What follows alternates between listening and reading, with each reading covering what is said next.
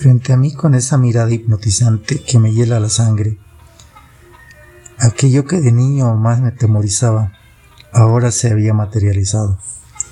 Mis músculos estaban tan tensos que me dolían y las palpitaciones de mi corazón ahora casi podía escucharlas. Entonces vinieron a mí tantos recuerdos que no sabría qué es uno y otro. La caída de las hojas secas por enfrente de mí parecían coronar tan dramático momento.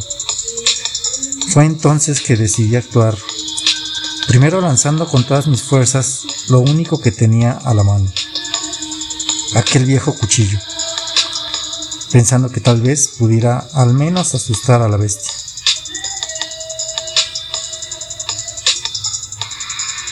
Bastó una fracción de segundo para darme cuenta de lo equivocado que estaba.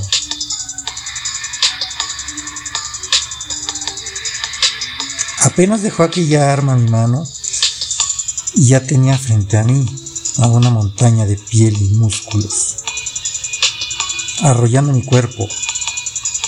Un impacto avasallador me arrojó varios metros en el aire, para después caer hecho un novillo entre la hierba seca y matorrales al costado de la vereda.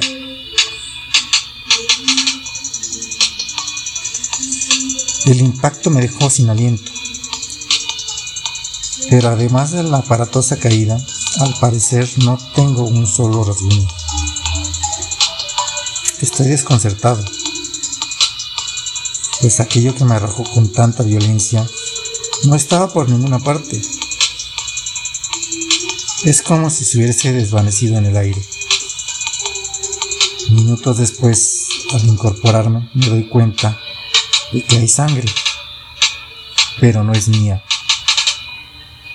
¿Qué habrá sucedido?